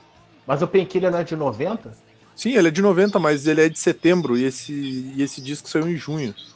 É, Não, é, realmente assim. No, Não, esse disco saiu em mais o Fear of the outubro. Dark. Ou é junho? O, é em junho, cara. No Pray for the Die saiu em junho. É, eu sei que o o, o, teto milionário, setembro. o Teto Milionaire saiu em maio. Em maio. Mas É, o não, não, mas uma o Fear, merda. of the Dark, o Fear of the Dark tem mais influência do Painkiller, realmente. É porque eu, É. eu gravei mais um ano, eu não gravei um mês de lançamento. Aham. Cara, vamos pro Fear of the Dark que eu já tenho uma provocação a fazer.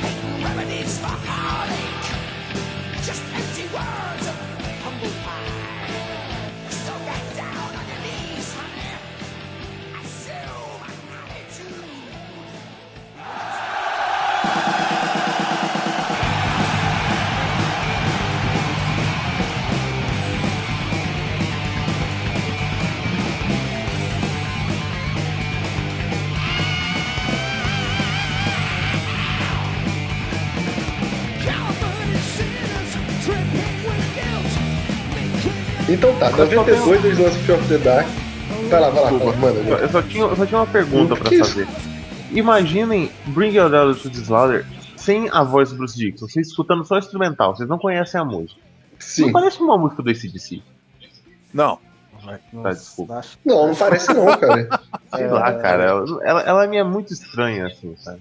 Eu, eu gosto, eu gosto muito do riff, porque não é um riff, né? É uma. É uma. É um riff, obviamente, mas é eu um. vou, eu vou É, falar um é, negócio é um que vai, acorde solto.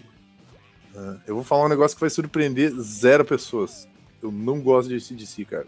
Não, não, não me desce, cara. Pra mim é, é, é- é banda de Ler e Norte, cara. Mas lerdo que. Cara, eu, eu Gosto, gosto, eu gosto, mas, mas eu entendo quem não gosta. Assim. É, eu consigo entender. Eu já gostei muito mais. É, eu também já Eu gostei gosto, muito mais, mas eu, mas eu gosto de verdade, eu acho bem bom, sim. Bem bom. Eu gosto, eu gosto, Bem eu bom. gosto. Meu disco preferido desse DC, ninguém gosta, ninguém, todo mundo quer o Blow Up Your Video. Puta merda, hein? É. É, cara, então, 92 vem o Fear of the Dark, o último disco dessa primeira fase aí com o Bruce Dixon. Quem tiver ver Bruce Dixon saindo pra. Cara, olha como é sei, que eu ouvi tu falando. Ele sai brigado? Eu ouvi tu falando Não o nome desse sei, álbum. assim. Nunca ficou, eu acho que nunca ficou muito definido isso, né? Explicaram muito bem como é que foi. É, eu, É. não, eu- eu não sei se ele saiu. é, Porque parece pra mim que ele saiu mais pra se dedicar à carreira solo, tá ligado? É. Uhum. Eu acho que não Que não foi- briga, briga, não. É, na, na biografia Mas- dele fala isso. Fala que ele, tipo, Sim. ele tava cansado do, cansado, é.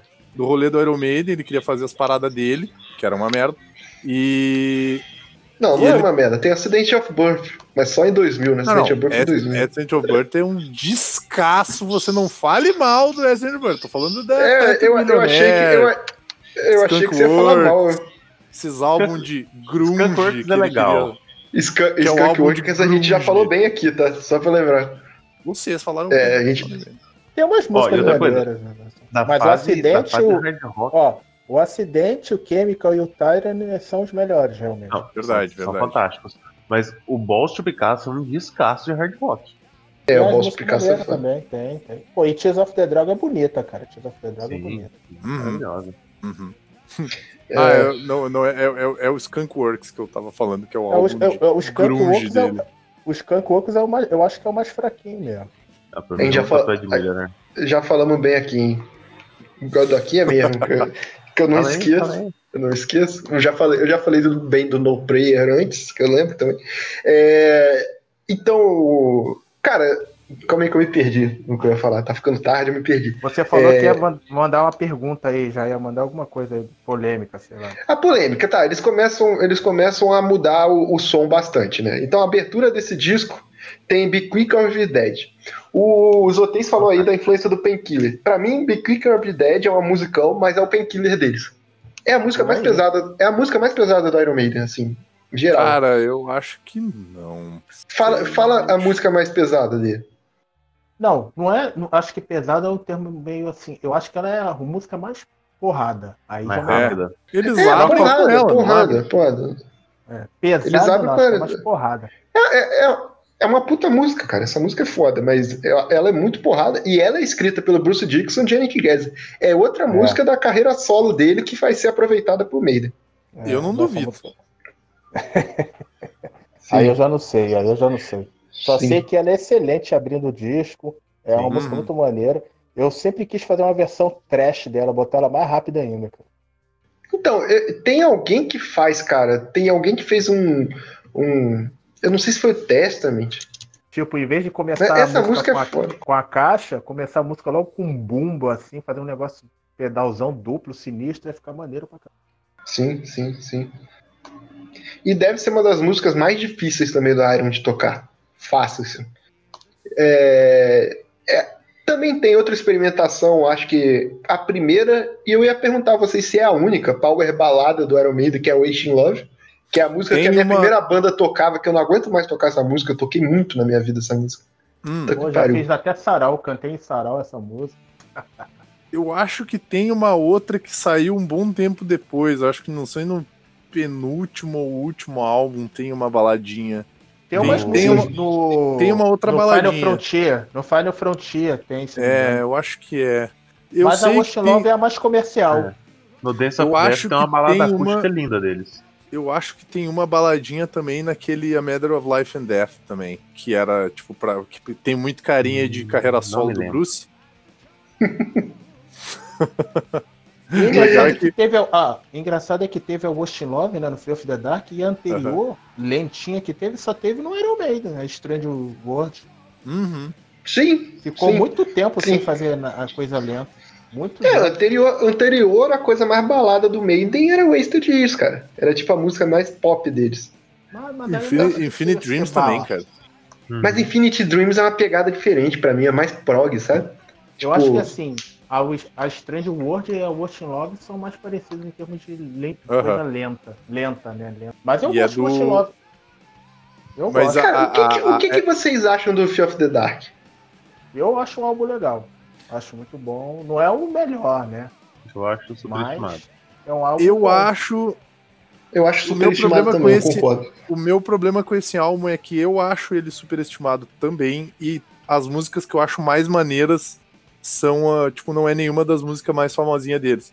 Tipo, eu acho Judas Be My Guide uma das melhores É, músicas desse álbum. Essa Sim, é Judas uma Be My Guide é incrível. É maravilhosa essa música, é maravilhosa. Cara, E David então, Bowie esse, fez, né? Aham, aham. Sim, David sim, Bowie. sim. E- Esse disco teve uma recepção boa, né? Mas eu tenho uma percepção, acho que por causa da faixa título, e principalmente porque quando eles vieram em 2001, eu tava. Tá, eu tava ali. Depois de um tempo, tava ali na adolescência e isso estourou muito. Então, tipo, Fear of the Dark é a música mais conhecida de- dele aqui no Eu, a- Brasil. eu acho e que pega que por esse tornou- disco. É, foi, to- foi o que tornou eles pop, assim. É o disco mais. Bah, eu vou usar um termo horrível, mas é o disco mais MTV deles, assim. Sim, sim, sim. Cara, a, a Fear of the Dark é uma música que eles escreveram pensando em tocar ao vivo, cara.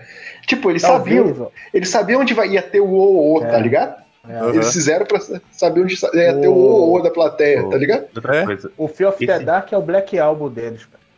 É, é o que eu ia dizer. É, o álbum mais É. popular deles, assim. Mas não quer dizer que seja o melhor.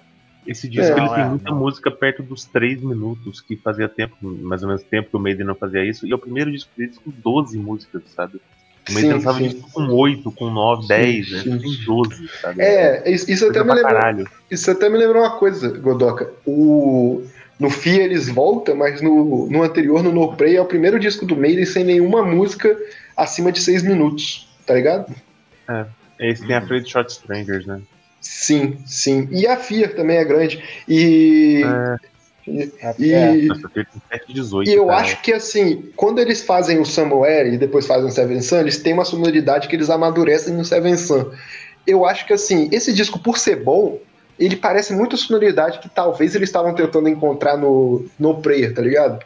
E o, o Steve Harris, como líder da banda, ele dá a entender isso, tanto que eles decidem largar aquela loucura de gravar em casa, tá ligado? E vão pro estúdio profissional. É porque a produção desse disco é do caralho, né? é do caralho, Vamos cara. gravar na rua agora. É do caralho. Esse disco é muito. muito a, a, a, o- a definição do que tá é muito bonita, assim. Uhum. Muito E, bem polido, né? sim. e ao mesmo tempo que ele é um disco que é muito passável, algumas coisas superestimado, tem a Freight Shot Strange, que eu acho que é uma das músicas mais bonitas do Iron Maiden, assim. Eu amo essa música. E essa música funcionou fudidamente na fase Blaze. Se vocês forem ver, o Blaze tocava bastante essa música com o Iron Maiden, né? E se vocês forem ver ao vivo o Blaze cantando, fica muito bom, cara. Ficava, ficava legal. Ficava bom. A, frente, a, a primeira música que eu escutei do Iron Maiden, cara, assim, que me chamou a atenção que parece foi Ghost Love, cara. Porque nessa época eu ainda era moleque, moleque também. Cara. Foi quando Uhum. saiu o the Dark. eu- Foi em 92, pô, eu tava com 13 anos, né, sei lá. E aí foi Ghost Love, mas é, o, já tinha contato com a Maiden por causa da, da parte visual, né? Uhum. lembrava muito das capas, dessas coisas. Aí quando eu escutei o Watch Love, eu fui só pesquisar as outras músicas, além da Watch Love, e aí foi que eu comecei a gostar de Iron mesmo. Começou Uhum. assim, desse jeito, fui, fui pegando a coisa antiga. E o Fear of the Dark foi o segundo CD que eu tive. Foi. O primeiro foi no Prey, o segundo foi Fear of the Dark. Você CD, foi na. né? É, é. É, isso é outra coisa, cara. O Fear of the Dark, ele trouxe também, a partir desse lance de ser meio Black Album deles, essa estética do Ed veio forte, né? E o engraçado é que ele é o primeiro disco sem o, o Derek Riggs, e essa capa é bonita pra caralho, o desenho é muito mais bem feito, sabe? E foge, um, Grant, né? é, e foge um pouco do Ed que a gente tá acostumado, tanto que não segue aquela linha do Ed ter passado por lobotomia ou qualquer coisa assim. É um Ed monstruoso, né? Uhum. O Ed já é monstro, mas é um Ed Sim. monstruoso do E a, monstro. a capa é campeã de camiseta aos 15 anos, né? E sabe o que que é campeã? É campeã de caderno. ah, eu cara. senti uma, Caderno também. uma tristezinha. Eu nunca tive. na A camisa do do Fear of the. Dark eu não tive. Eu, eu tive, eu tive caderno do Fear of the Dark, cara. Não. Sabe o E- que, que, eu- sabe o que, que veio na minha mente, cara? O Godoka triste, relembrando do passado, mas não da camiseta só, do cabelo que foi embora junto com a Foi camiseta. embora junto. Não, eu não tive camiseta do Fear of the Dark. Eu tive a camiseta do. Eu tive daquele do DVD também. documentário. E eu tive o caderno do Power Slave, cara. Ah, Cara, eu- eu tive caderno do Fear of the Dark, caderno, vocês não estão preparados pra isso, do single do Bring Your Daughter to the Slur. A que se lascar. Que O caderno é, eu tive do Best of the Beast. é foda, Best of the Beast é foda. Esse, Ah, não, esse disco eu, eu ouvi até rasgar. Falei errado, eu tive do Power Slave, não. Eu tive do Disco ao Vivo, primeiro lá. Live After Death. É, live- é, Relive of the Dead. Foda, foda. Vocês têm mais algum comentário sobre o FIA? Me falem aí, música do, a, turnê preferida. do, a turnê do Fear of the Dark rendeu aqueles. aquele. O Live at Donington, né? Também foi. Ah, é verdade, eu não lembrava foi disso. bem. É, É, eu não lembrava disso, é verdade. Verdade. Live at Donington. É. É, Que até a cara, parte é do show aparece no clipe, né? O, show, o clipe E- é o do show, né? Sim, e é importante falar, o, a música Fear of the Dark, ela entra e ela quebra o set list pra sempre, né? Eles fizeram uma. Eu perdi aqui, mas eles fizeram uma. Uma. É, cataloga, cate, ah, esqueci. Mas é isso, e colocar em Catalogação. isso de todos os set list, né? Só uma tour que foi de 2005 que eles tiraram o Fear of the Dark. Quando, até quando teve as tours aí de revival, até fazer uma correção que eu falei antes, não foi no Somewhere Back in Time que eles tocaram a a Moonchild. Foi na- quando eles vieram em algum Rock Rio que eu fui e foi na época de é, de aniversário do aniversário do Seven Sun que eles abriram Isso. Foi da turnê do Made in England. Isso. Ah, cara, mas é aquela coisa assim, Fear of the Dark pode até, ser, pode até não ser uma das músicas que o cara mais curte, o cara pode nem gostar do álbum Levanta e tal, a galera, mas né? na hora do show ao vivo, meu, tu tá ali Não, ela é no ô, junto com todo mundo, cara. Sim. levanta Cara, a eu galera. toca- Eu não gosto Eu tocava. Eu, eu, te- eu tenho uma, estreia, uma história muito boa, cara. Eu tocava numa banda de metal tradicional em Vassouras, a Overlord lá, e a gente tocava Ah. Overlord aí.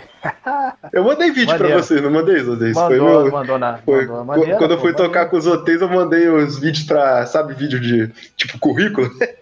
aí, aí, aí a gente fez um. Num teatrinho de vassouras lá, uma casa de show de vassouras, a gente fez um. Casa de show não, né? Aqui no interior é casa de baile. Mas a gente fez um. a gente fez um, um eventozinho, né? Aí no evento foi no dia do aniversário da minha mãe. Eu falei, pô, mãe, eu vou dedicar uma música a você. E minha mãe gosta muito de Iron Maiden, né? Aí ela foi, Pô, Aí- maneiro, hein, cara, maneiro. Meu pai maneiro, de cara. É, aí, aí na hora do Iron Maiden eu falei, pô, mãe, essa é pra você, eu te amo. Era Fear of the Dark, eu ouço no meio da plateia, assim, tipo, neném, te amo, obrigado. Aí eu tocando lá e começou, tá ligado? Aí vem a parte calma e eu na guitarra. Aí eu fico olhando assim, tinha, tinha, tinha, tinha pelo menos uns cinco Scary, Carry Kings diferentes, que era todo mundo da região, na plateia. Aí eu penso, cara. Falta uns dois segundos pra entrar a porrada. Minha mãe vai morrer, tá ligado? Não, ia ser muito mais maneiro a tua mãe sentando o braço nos caras, tá ligado? Aí que tá, Vini, ela fez isso. aí, a- aí a casa, isso tem 10 anos já, cara. Aí a casa caiu assim, aí eu só os trrr, todo mundo. Aí eu tô tocando lá quando eu vejo minha mãe tá no, minha mãe corre pra caixa de som, ela já tá na caixa de som do lado do palco, assim, de retorno, tá ligado? Tirando foto dali, vendo dali, eu beleza. Aí depois me perguntar o que aconteceu. Ela, meu filho, quando começou aquilo ali, já lembrava da música. Quando começou aquilo ali, eu puxei o cara mais alto da minha frente, derrubei ele e saí correndo pro lado. Maneiro, maneiro. Caraca, Pô, ô, É. João, se eu soubesse disso, o João não dê nada. Fala o que você quiser, meu querido. Tinha que ter levado a tua mãe lá pro show lá no, em Nilópolis, lá, pô, do Tribal É que ela tava em vassouras, cara. Aí ela tava em vassouras, aí era difícil. agora em diante eu vou chamar a mãe do Denada como a dona danada. Pô, isso foi foda demais, cara. Foi foda demais. Maneiro, que maneiro, cara. Sim, é Tem foda. que, chamar, tem que chamar tua mãe pra participar do show da galera. Mas diga, diga. Cara, minha mãe já me tirou do meio da roda punk. Ela falou: Que porra que você tá fazendo? Tá maluco, pô? Pô, não te criei pra isso, porra! Porque É eu nada falava. que ser hardcore, mas sua mãe não É, deixa. exatamente, exatamente. É, é, Era aniversário de vassouras, aí tocou Detonautas. Aí todo mundo lá na roda punk. Nossa! Minha mãe, vai, minha mãe vai chegar, eu tinha uns 13 anos, sei lá. Minha mãe vai chegando assim, mentira, você tá maluco? Tá fazendo isso por quê, pô? Ah, então ela, ela te tirou da roda punk, não porque era roda punk, porque era detonauta. Era né? Vamos detonauta. combinar. É, exatamente. Que aí, porra, não te criei pra isso, não, porra. Tamo lá ouvindo Iron Maiden em casa, tu vem escutar essa porra aí. Porra, moleque, volta pra me- casa agora. A, mãe, a, a tua mãe Foi falou: Você quer me tirei." detonar, cara? Você quer me detonar, pô? Porra, daqui um pouco tá, tá indo na loja lá comprar Risk do Megadeth, Diabos, É, Diabos e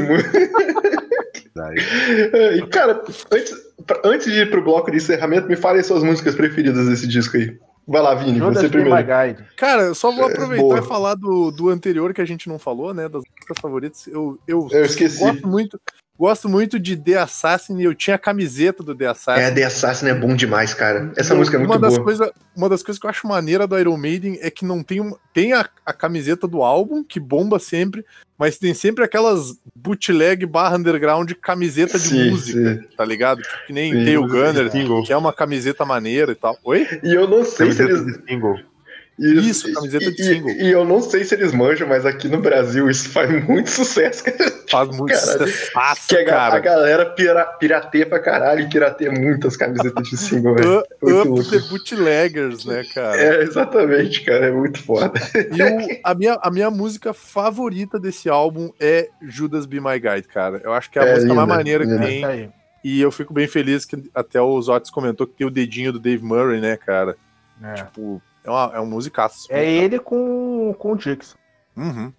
Isso aí. E vocês, outros? Tô com ele, Judas Be My Guide também. Massa, massa. Cara, vocês me lembraram uma coisa antes de passar pro Godoquinha? É, Lembrei da minha a- mãe dando uma chave no maluco.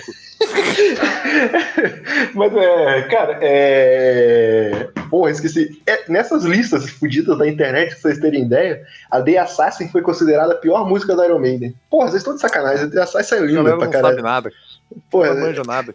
bicho, lista de internet. Quer ficar estressado? Lista de internet. é. Toquinha, vai lá, você. Cara, eu vou ser bem clichê. A minha favorita é Big Curb Dead, cara. É, Musicão. é uma porrada, uma porrada. Não, mas ela é maneira pra caramba mesmo. Cara, a minha favorita, que deve ser uma das minhas músicas favoritas do Iron em geral, é Afraid to Shoot Strangers. Eu acho essa música linda. E ela é uma puta música simples, que é. Ela é construída errada, tá ligado? Tanto que, errada entre aspas, ela é construída diferente, né? É muito bonito. E, e é uma das melhores letras, assim, do Iron de mensagem anti-guerra, tá ligado? E é interessante. Aliás, uma coisa que eu esqueci de falar, cara. O Iron, ele conseguiu, tanto na Tail Gunner e na Afraid to Shoot Stranger, eu falo isso porque, eu vou explicar eu cresci, já contei história de vassouras, então cresci com um monte de amigo aí achando que é muito bonito gostar de guerra e gostar do Churchill, tá ligado? E gostavam muito do Iron, achando que o Iron amava o Churchill. E tipo, cara, tanto na Tail Gunner, a Fred Shot Stranger não, que é a Guerra do Golfo, mas na Tail Gunner, é direto uma crítica direta a atitudes genocidas do Churchill, que as pessoas Aham. esquecem. Então, só pra deixar isso claro aí, que se, se tu curte muito o Churchill porque tem Churchill Speech e Iron acha incrível que o Iron fica pagando pau pro Churchill, você tá ouvindo meio errado, queridão. Só isso tá, mesmo. ouvindo, tá ouvindo Iron Maids errados. É, foi mal aí, foi mal aí. O Churchill é Peak Blinder, né, cara? No Peak Blind eu tenho que ver essa porra. Frio calculista. Ô, não, não, não fale mal dos Peak Blinders aí, cara. Que tem uns de Peak Blinder aí que vão te pegar na internet, hein? O Peak Blinder é bom pra caramba. cara. Que, Não, Blinders sé- é- cara, a série ela, é ela- ela é interessante, cara. Ela não é, não é ruim. O que estraga é o público. É, é tipo, sei lá, tipo Jesus e, e outras bandas, tipo Iron Maiden, sabe? Tipo Iron Maiden. Carne de soja, tá ligado? Quem, quem- o problema é quem segue. É, carne É. de soja é foda também, cara. É difícil. É, é, então vamos pro Ficou com o rancor daquele bacon de soja, né? Era uma merda aquilo, né? Não, não experimentei ainda, cara. Eu vou, eu vou tacar o bacon em pó e a fumaça em pó pra ver se aquele negócio presta, tá ligado? Eu vou, Mas eu vou me sentir um, um mago tacando pó no caldeirão fazendo aquela merda. Bicho, eu acho que fumaça em pó é um conceito muito louco. E a gente aprende isso na faculdade, tá ligado? Em tecnologia de carne. Caralho. Porque Tá tem condimentado que é obrigatório ter pelo mapa fumaça líquida. E eu Então, acho o- incrível isso. O, o Luiz contou pra gente, tipo, eu descobri que a fumaça em pó é, na verdade, a fumaça líquida desidratada. Cara, minha cabeça explodiu. Eu não sabia nem que existia fumaça líquida. É, cara.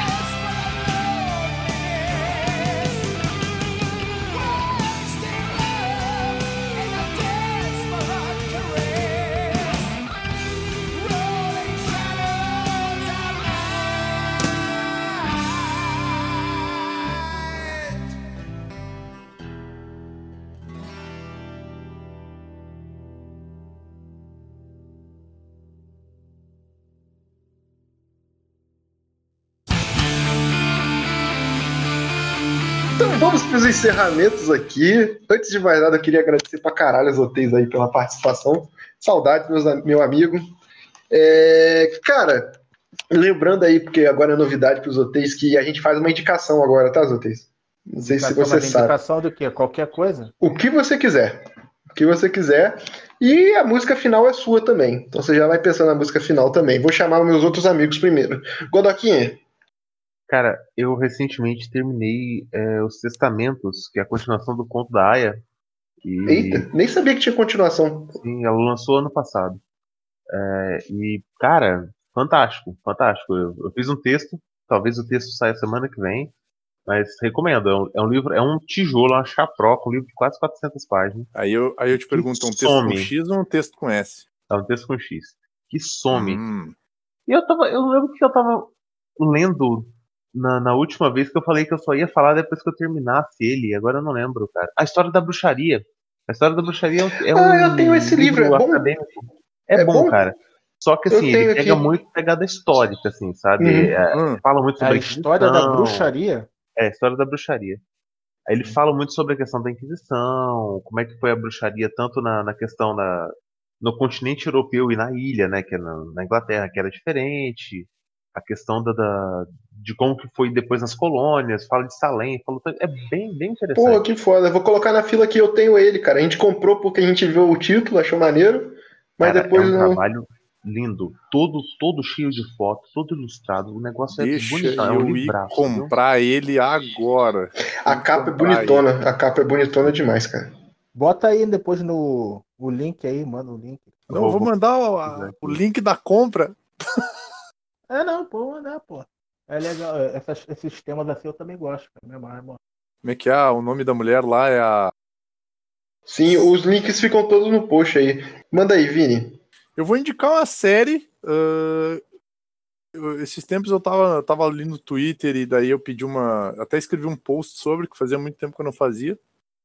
É, eu vou indicar uma série que me indica, que o pessoal aleatório do Twitter me indicou, que o nome da série é Killing Eve, que é uma série britânica, onde uma, uma agente do MI5 ela entra pro MI6 e começa um jogo de gato e rato com uma, uma assassina de aluguel e ela, cara. E é bem maneiro, cara. Tipo, é tudo aquelas vibes de espião, assim. E o maneiro é que essa série ela dá uma quebrada, porque, tipo, toda série de espião tem que ser o cara fodão. E aí ele, tipo assim, sei lá, ele te surra com uma mão nas costas e tal. E o maneiro dessa série é que, tipo assim, a mulher, ela é uma. Ela é uma agente excepcional no início da Essa série. série não é daquela que é, que é a mulher meio japinha? É, que ela é a, é a mina Da que era do Grey's Anatomy. Grey's Anatomy, né? Isso. Ah, tô, Ela é o- uma- sabendo É, ela é uma. Ela é, ela é nascida na Inglaterra, mas ela foi criada nos Estados Unidos e ela voltou pra Inglaterra, tipo, depois de mais velha pra, sei lá, ficar perto da mãe dela, não sei direito. E aí ela volta pro, pro, pra Inglaterra e ela entra pro MI5 e ela é uma, e ela é uma agente que tá subqualificada, sabe? Então, tipo, ela tem potencial pra ser muito foda, mas ela é tipo assistente do maluco que é brother dela. E aí começa evoluindo essa história e aí tu vai vendo assim, tipo, que, o, o como é maneiro isso aplicado a, tipo assim, porque é, é muito real, sabe? Tipo, é bem, é bem pé no chão, assim, não dá, não dá muita viajada na maionese. Tanto que tem uma hora que a, a atriz principal, ela vai ser, entre aspas, demitida, e aí uma, uma mulher que é uma espiã chama ela pra ir no mercado comprar leite. Daí ela, comprar leite? Dela, sim, você vai no mercado comigo comprar leite. E delas começam a discutir a missão, uma missão que ela vai fazer no mercado, tá ligado? tipo, no meio da galera, foda-se, tá ligado? E aí a mulher olha pra ela e diz assim: Acho bom tu pegar um leite e levar pra casa. Dela, ah, é, porque senão meu marido vai achar que eu tô tendo um caso, né? Daí a mulher olha pra ela e diz assim: Seria melhor se ele achasse que tu tem um caso. é bem interessante a série. É. As atuações são bem legais. a- a- as ambientações também da série são bem massa. E ela dá uma quebrada naquela série de espião, macho, fodão. E são duas mulheres muito fodas, duas atrizes muito boas. Fica essa dica pra galera aí. Porra, foda, foda. Cara, então, eu vou, eu, vou, eu vou indicar aqui, semana passada, eu vou indicar duas coisas, uma vai ser muito sacanagem, foi mal. Mas semana passada eu gravei a entrevista que ficou muito foda com os amigos do Sangue de Bode, uma banda da região lá de Vassouras, que na verdade Miguel Pereira, não é região de Vassouras, isso diminuiu em outro lugar. E descobri, cara, que eles, assim, gravei, a gente tá agora com a agenda de lançar todo sábado. Então gravei um sábado antes, editei certinho e para lançar no sábado seguinte. E nesse meio tempo saiu a entrevista deles para um canal chamado Baile do Capiroto.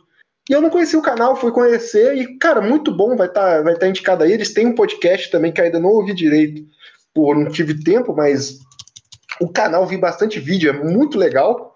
É feito pelo Igor, é, Igor Giroto, que por sinal tá seguindo a gente nas redes sociais aí, ou, ouviu, elogiou a gente, foda. E a outra indicação é muito sacana, mas esse vai, vai ser lançado daqui a dois dias. Ou seja, vai ser lançado no dia 11. No dia 13, uma banda chamada Enigma Ex Machina, da qual esse que fala aqui toca baixo, vai lançar sua primeira música, cara, seu primeiro single. Então vai estar os links aí que eu vou, vou divulgar isso aí para vocês. Então a gente tem um canal tem que divulgar, do. inclusive eu já ouvi, é bem bom, viu? E tem que. Tem um cara, canal. Cara nem ouviu. Eu vou ver, eu vou ver. Eu acabei de reparar que eu não sigo o canal da minha banda no, no YouTube também. Caralho. Mas vai estar os links todos aí para vocês é, darem uma olhada e dê uma moralzão para nós lá. É isso aí. Andrezinho, muito obrigado novamente. Fale sua indicação e a, a, música que a gente vai encerrar esse programa. Indicação você série também. Tava pensando aqui. Eu ia falar uma que você já deve ter falado. Mas aí eu, eu vou só mencionar ela e vou falar de outra. A que eu ia falar e não vou falar é a Dark. Não sei se vocês terminaram de ver, ouviram. Eu vi, eu vi a primeira temporada, achei eles muito tristes, me irritou. Não, então veja tudo. Dark, é a série Dark do Matusa, ser... então, né? Ah, eles são muito tristes, cara. Os alemães são muito tristes. Brasileiro ia resolver isso rapidinho. Eu imaginei, Não. na hora que tu falou isso, eu imaginei o Matusa, tipo assim, sentado no sofazinho, abraçando o joelhinho, olhando pra tela com uma carinha assim, de emocionado, sabe? Tipo, eu amo essa série. E viajando no tempo. Não, é porque assim, eu pensei, pô, Dark, todo mundo tá falando, já deve ter falado já, então deixa. Aí só menção do Dark. Mas uma que eu acho que é legal, que não sei se vocês viram, que eu recentemente comecei a assinar a Amazon, não tinha ainda, mas aí comecei a assinar, é a Main the High Castle. Uh, maneiro. Ah, então, é, o, é, não Stephen King, cara. Philip K. Dick, isso aí. É Philip K. Dick? É, ah, confundi, é perdão, Philip K. Dick. Desculpe, desculpe. A desculpe. série é maneira, não sei se você eu, já Eu viu, tenho um livro também, é, é o que tá, tá na fila aqui também, cara. Esse livro é, um professor meu me deu. É, eu tô quero ver. O livro eu não li, não. Eu, come, eu tô, vou começar a ver a segunda temporada, né? É. E é, é bem maneira, cara. Então, Senão fica a dica aí de pauta pro Vira-Página. Eu sou, sou a maior pauteira do Vira-Página aqui, que nunca aceito. não, eu, eu, eu, só tenho. chamou eu tenho, atenção, né? Eu tenho chamou medo dessa série. É, eu tenho medo dessa série porque ela, tipo, ela é uma maneira, porque ela é tipo uma história alternativa, né? Isso. é. é. os é, nazistas né? ganharam. Nazistas ganharam. É, é o mundo é. onde o eixo ganhou. É, o eixo ela ganhou. é uma história alternativa, mas ela vai ficando uma noia, cara. Dizer que é noia.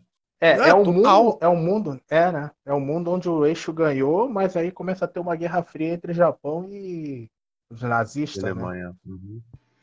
É, e, e o Felipe que diz que é noia e deprê, né? Porque Sim.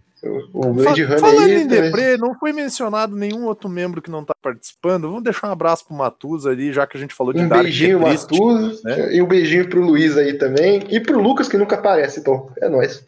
É... André, qual música vai estar tá subindo agora aí? Música de fundo vai ser Judas Be My Guide. Porra, que lindo, cara. Que lindo. Maneiro, Whispers in the Night. Maneiro. Então é isso aí, queridos ouvintes. Muito obrigado. Mais uma semana aí. Quem sabe a gente consegue manter essa agenda certinho. Um não beijo vai, no coração de você. Eu acho, eu acho que não vai mesmo, não. Eu, eu, queria ver até o final da quarentena manter, mas acho difícil. Aproveita que a alegria de pobre dura pouco, como diz Exatamente. Mãe, Exatamente. Eu, um beijo, um beijo para vocês. Um beijo meus colegas de, de podcast aqui. Valeu. Valeu. Valeu. Lights